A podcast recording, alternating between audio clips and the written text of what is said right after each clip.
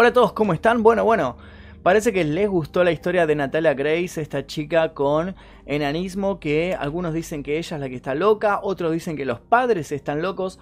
Todavía no tenemos una resolución del caso, pero vamos a seguirlo atentamente. Si no están suscritos al canal, suscríbanse porque si hay una resolución del jurado, si el jurado dice que los padres son los culpables y le dan alguna pena de prisión, vamos a estar contando qué es lo que sucedió. En fin, les prometí otra historia, la historia de Barbora, una historia muy similar a esta sobre una mujer también con enanismo que parecía una niña y utilizaba esta apariencia para eh, pasar desapercibida, para escapar de la ley, para escapar de varios cargos eh, legales que le habían hecho y también tiene una historia muy similar de adopción por una familia que creyó que era una niña de verdad y resultó que era una mujer adulta. Vamos a empezar con ese caso, pero antes les quiero decir que no se vayan del video porque al final hay una recomendación, ya que estamos en octubre, mes de Halloween, para que puedan ver una historia de terror en otro canal. Les voy a dejar el link para que la vayan a ver. Tienen que ver el video al final porque ahí voy a tirar la recomendación. En fin, comencemos con el caso de Bárbara. La protagonista de esta historia es una mujer llamada Clara Mauerová que nació en un lugar llamado Kurim en Checoslovaquia en 1975. Esta chica Clara desde muy pequeña fue bastante antisocial, no se relacionaba con otros niños y además tenía algo así como un delirio místico. Ella había leído la historia de Juana de Arco, no sé si conocen la historia de Juana de Arco, bueno, es una mujer que peleó en Francia en la época de las cruzadas y ella decía que había una voz, que era la voz de Dios que le hablaba y le decía que tenía que pelear por su pueblo. Parece que Clara leyó la historia de Juana de Arco y creyó que ella era una nueva Juana de Arco y tenía este delirio místico de que Dios le hablaba y estaba todo el día escuchando la voz de Dios que le decía que hiciera ciertas cosas. Clara tenía una hermana menor llamada Caterina que también tenía esta particularidad de los delirios místicos y ambas se potenciaban y fantaseaban con que iban a hacer grandes cosas en el mundo cuando llegara el momento que Dios les estaba preparando. Con el paso del tiempo, Clara se independizó de los padres, se fue a estudiar a una universidad y sin embargo el hecho de que ahora tuviera una vida social, de que se relacionara con otras personas, no le hizo perder este delirio místico que tenía de que se creía Juana de Arco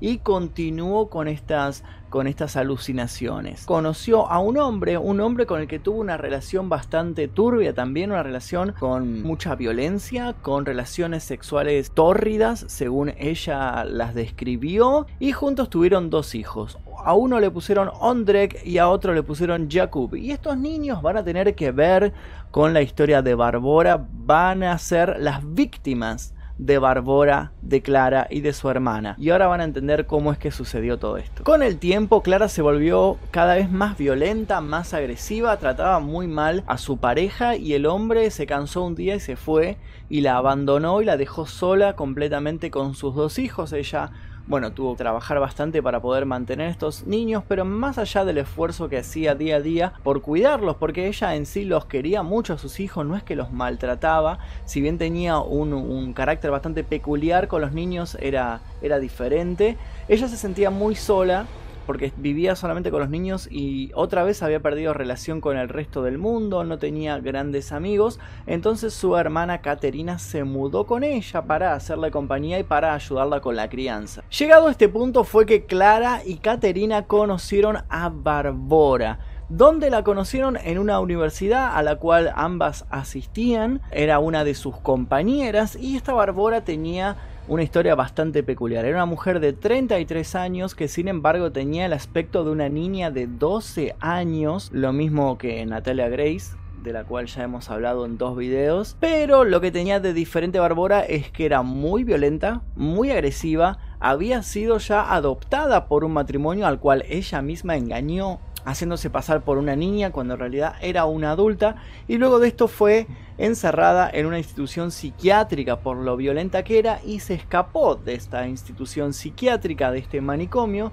y luego de esto se anotó en la universidad y estaba cursando una carrera cuando conoció a estas dos hermanas, a Clara y a Caterina, y entre las tres establecieron una relación. Cuando las tres se hicieron amigas, cuando cerraron este círculo de amistad, las alucinaciones, los delirios místicos que tenían Clara y Caterina se incrementaron, potenciados por las palabras de Barbora. Barbora se dio cuenta de que estas dos hermanas no tenían un, buen estado mental, no estaban en sus cabales, así que aprovechó y utilizó todos sus trucos psicológicos para lavarles más el cerebro, además de utilizar esta apariencia de niña inocente que ella tenía, así que les potenció el delirio. Hay una psiquiatra de nombre Denek Basni que fue quien eh, atendió a Barbora, quien la conocía, y dijo que Barbora tenía un problema de disociación de personalidad muy grave, tenía una enfermedad mental gravísima que no estaba siendo tratada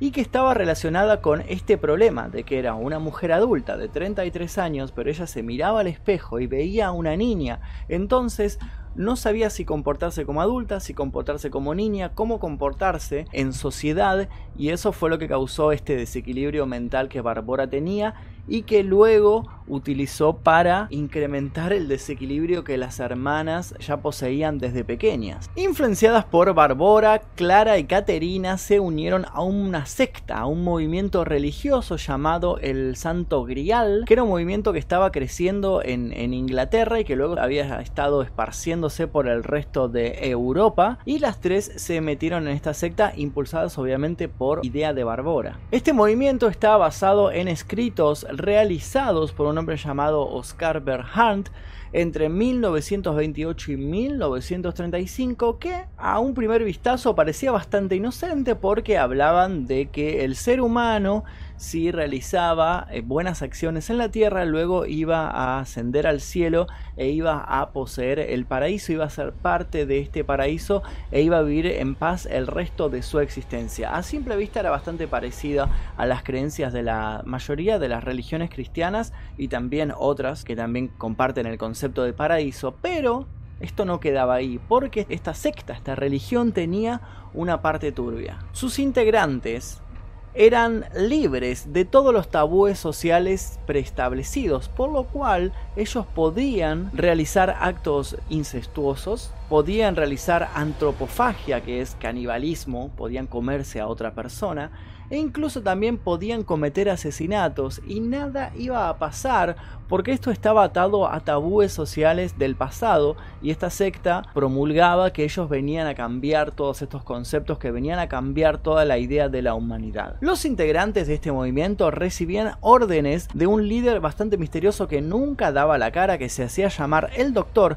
y que les mandaba las instrucciones por mensaje de texto a sus celulares. El doctor era un ser bastante particular porque no solo nunca mostraba la cara, sino que a través de estos mensajes dejaba en claro que él apoyaba la esclavitud, apoyaba la explotación infantil y apoyaba la promiscuidad sexual entre integrantes de la misma familia. Y hablaba sobre estas ideas suyas en los mensajes que les enviaba a sus celulares a los integrantes de la secta. Debido a la influencia de Barbora, Clara empezó a cambiar su aspecto físico, se rapó toda la cabeza, se quitó las cejas y utilizaba todo el tiempo una túnica bastante andrajosa, bastante sucia y dejó de bañarse. Su hermana Caterina apoyaba todo lo que Barbora ordenaba, todas las ideas que Barbora les decía.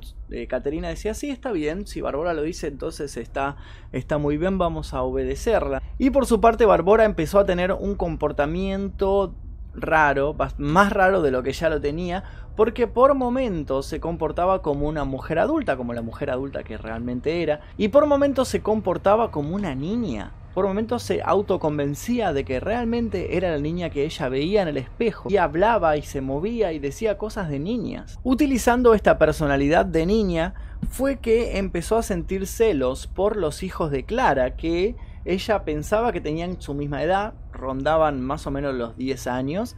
Entonces empezó una campaña, armó un plan para complotarse y para que Clara se deshiciera de sus propios hijos. Barbora empezó a acusarlos con Clara de que se comportaban mal, de que rompían cosas, de que eran desobedientes y Clara Totalmente hipnotizada por la presencia eh, de Barbora, comenzó a castigar a sus hijos de manera más severa cada vez. Sin embargo, por el aumento de la frecuencia de los regaños, Clara ya no sabía qué hacer para que los hijos la obedecieran, así que empezó a pedirles consejos a la misma acusadora, a la mismísima Barbora. Le dijo, ¿qué podemos hacer con estos niños para que dejen de comportarse así, para que sean buenos chicos? Barbora dijo, bueno, yo sé lo que tenemos que hacer. Tenemos que encerrarlos en una jaula. Así que fueron y le encargaron a una herrería local una jaula bastante, bastante pequeña que dispusieron en el sótano de la casa. Fueron a buscar a los chicos, los desnudaron por completo y los tiraron adentro de esta jaula y los abandonaron ahí a su suerte. Lo que los niños no sabían es que iban a pasar un año entero dentro de esa jaula. Una vez que los niños estuvieron encerrados, Barbora comenzó a dar nuevas órdenes a Clara y a Caterina. Les dijo que no era suficiente con que los niños estuvieran ahí, que había que torturarlos, así que las instó a que apagaran cigarrillos encendidos en los brazos y en las piernas de los chicos. Y cuando venían visitas a la casa, los ataban a los barrotes y los amordazaran para que no gritaran y para que nadie se enterara que ellos estaban encerrados ahí debajo. Además de eso, los azotaban, a través de los barrotes le daban shocks eléctricos se gritaban, los mantenían desnudos todo el tiempo y para limpiarlos le tiraban con baldazos de agua fría. Obviamente que adentro de esta jaula los niños no tenían ni colchón, ni sábana, ni nada, tenían que dormir en el piso completamente de cemento en el medio de sus propios excrementos, obviamente, porque ni siquiera es que le dejaban un balde para hacer sus necesidades o ni siquiera se imaginen que los van a sacar de la jaula. Ellos tenían que dormir ahí todo el tiempo. Un día de esto, luego de todas estas torturas, Bárbara tuvo una idea que le pareció interesante y resultó que empezó a alimentar a estos niños, empezó a darle cada vez más comida, más comida, más comida hasta que tuvieron muy gordos y cuando ya estaban bastante obesos, le dijo a Ondreg que sacara una pierna a través de las rejas de esta jaula. Cuando sacó la pierna, Clara y Caterina le agarraron la pierna al niño y Barbora agarró un cuchillo y le cortó tres tajadas de la pierna. El niño obviamente empezó a gritar horrorizado y además muy adolorido. Su hermano también no podía creer lo que estaba viendo, no podía creer cómo su propia madre y su tía fueran partícipes de esta locura. Barbora entonces repartió los pedazos de carne, le dio un pedazo a Clara, un pedazo a Caterina y las tres comenzaron a comer estas tajadas que habían cortado de la pierna del niño adelante de los dos pequeños. Su hermano Jacob estaba completamente atemorizado, sabía que al próximo que le tocaba esto era él y efectivamente al mes siguiente le hicieron lo mismo pero cortándole pedazos del brazo. Y esta situación se empezó a repetir cada mes, cada mes iban turnándose primero uno, luego el otro, primero uno, luego el otro, y entre las tres cortaban tres pedazos de carne de los niños y se los comían delante de ellos. Fue entonces cuando Barbora tuvo otra idea, otra idea que iba a ser su completa perdición. Se le ocurrió comprar un baby call, un sistema de vigilancia para bebés que consiste en una cámara que se instala generalmente arriba de la cuna y los padres tienen un monitor por el cual ven cuando el niño está durmiendo. Esto se utiliza obviamente si el niño duerme en una habitación separada, entonces de noche ven si se despertó, si está intentando escaparse de la cuna y demás. Se le ocurrió comprar este sistema, instalarlo en el sótano para que ellas pudieran controlar a los niños de manera más rigurosa y que para que pudieran también observar cuando alguna de ellas bajaba a torturarlos. Pero algo ocurrió. Resulta que en la casa de al lado donde vivían estas tres mujeres se mudó un matrimonio joven con un pequeño bebé y al hombre se le ocurrió comprar también un baby call, un sistema de vigilancia para los bebés, compró exactamente el mismo, lo instaló en el cuarto de su hijo y cuando estaba seteándolo fue que captó la señal del baby call que estaba instalado en el sótano de la casa de Caterina. Fue ahí cuando vio que estaban los dos niños encerrados en la jaula y que las mujeres bajaban a torturarlo. Tardó un par de días porque él era nuevo en el barrio, no las conocía. El momento en que vio a, a Caterina se dio cuenta de que era la mujer que aparecía ahí y las reconoció a, su hermana y a Barbora también las reconoció como las mujeres que aparecían en su baby call torturando a los niños que estaban encerrados en el sótano. Así que el hombre entonces no perdió tiempo, grabó un video de lo que estaba captando su baby call, presentó esta grabación a la policía, la policía de inmediato se dirigió a esta casa del horror. Cuando llegó, las hermanas Clara y Caterina se pararon delante de la puerta del sótano intentando que la policía no bajase ahí, pero obviamente la policía agarró, las dio vuelta, las esposó a todas, se las llevó, forzaron la puerta y cuando abrieron se encontraron con un horror que nunca hubieran imaginado. El olor a sangre que había en el lugar era terrible, mezclado además con el olor de los excrementos y además en las paredes había restos de sangre seca del ritual este turbio que llevaban a cabo estas mujeres. Los niños uno de ellos estaba desmayado, el otro se encontraba en estado completamente de shock, no respondía a las llamadas de la policía, sus cuerpos estaban infectados, de hecho había partes que ya estaban completamente carcomidas. Mientras estaban mirando horrorizados esta jaula y no podían entender lo que estaban viendo, apareció una niña, una niña muy pequeña de unos 12 años en el sótano sosteniendo un osito de peluche, estaba llorando completamente desesperada les dijo que se llamaba Anika, que era la hija adoptiva de Caterina y que la tenía encerrada ahí desde hacía un año, que la maltrataba. Les pedía por favor a la policía que la ayudaran, que la sacaran de ahí. Entonces la policía agarró, la alzaron, la llevaron hasta la vereda y mientras tanto ellos empezaron a forzar la jaula de hierro para sacar a los niños de ahí. En un momento, mientras estaban intentando abrir ya la jaula, estaban terminando ya el procedimiento para abrirlo, se preguntaron dónde estaba la niña, porque tenían que llevarla a la comisaría también, y la niña había desaparecido. Porque no era ninguna niña, era Barbora que se había hecho pasar una vez más por una niña pequeña y había escapado una vez más de la ley.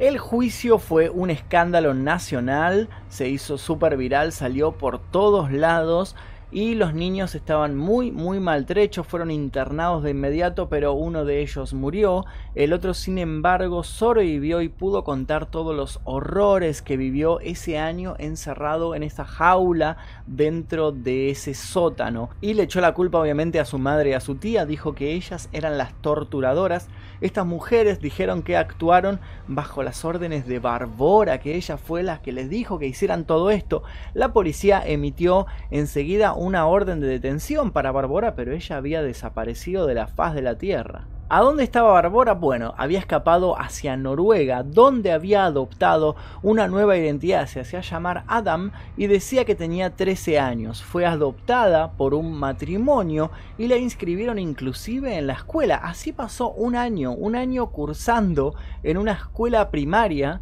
con una identidad falsa. Fue localizada, obviamente, en la casa de estos padres adoptivos quienes vieron horrorizados cómo entraba la policía y arrestaba a su niña adoptiva de 13 años. Pero mayor fue su sorpresa cuando la policía le dijo, señor, señora, esta no es una niña de 13 años, sino que es una mujer adulta que actualmente tiene 36 años. Los padres adoptivos no lo podían creer. Barbora fue extraditada de Noruega a República Checa, en donde fue juzgada junto con Clara y Caterina, y su historia, y también no solo lo que hizo junto con Clara y Caterina, sino la historia de su vida, inspiró a la película La huérfana, que salió poco tiempo después, dos años después de hecho, eh, después de todos estos sucesos, el guionista se basó en la historia de Barbora que había leído en los diarios para escribir el guion de La huérfana. Mientras tanto, en el juicio, Clara declaró que pasaron cosas terribles, que es al día de hoy, que recién cae de todo lo que sucedió y que no puede creer cómo se dejó manipular de esta manera por Barbora, que está completamente arrepentida. Y aquí viene la parte turbia de toda esta historia.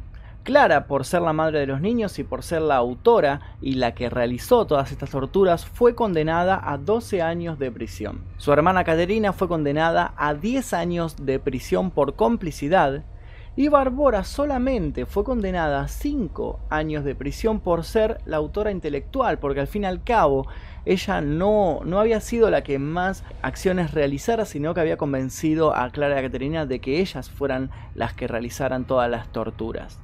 El año 2011, Barbora apeló su sentencia, se le dio lugar y pudo salir de la cárcel. Es al día de hoy que nadie conoce su paradero.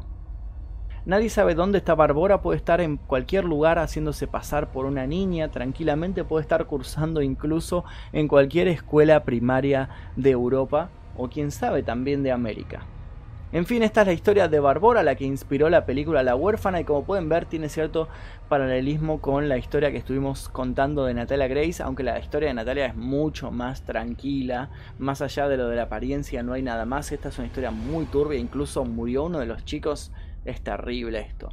En fin, si quieren saber más sobre historias eh, de este estilo, estamos en el mes de octubre, así que les recomiendo la historia que va a contar el canal Talentín sobre el petizo orejudo. Ellos van a estar haciendo ahora un testeo que creo de manaos de uva o una cosa medio, medio turbia también. Ahí van a arriesgar sus vidas y mientras están haciendo eso van a contar la historia del petizo orejudo que también era un hombre que tenía aspecto infantil y utilizó este aspecto para acercarse a niños y hacer cosas terribles. No quiero contarles nada más, vayan a ver el canal de Talentín, les dejo el link aquí debajo en la descripción y también se los dejo por aquí destacado. Suscríbanse si es que todavía no lo hicieron y escriban aquí debajo qué otro caso quieren conocer en esta sección del canal, qué otro caso quieren que yo les cuente. Mi nombre es Magnum Mephisto, nosotros nos veremos seguramente en el próximo video.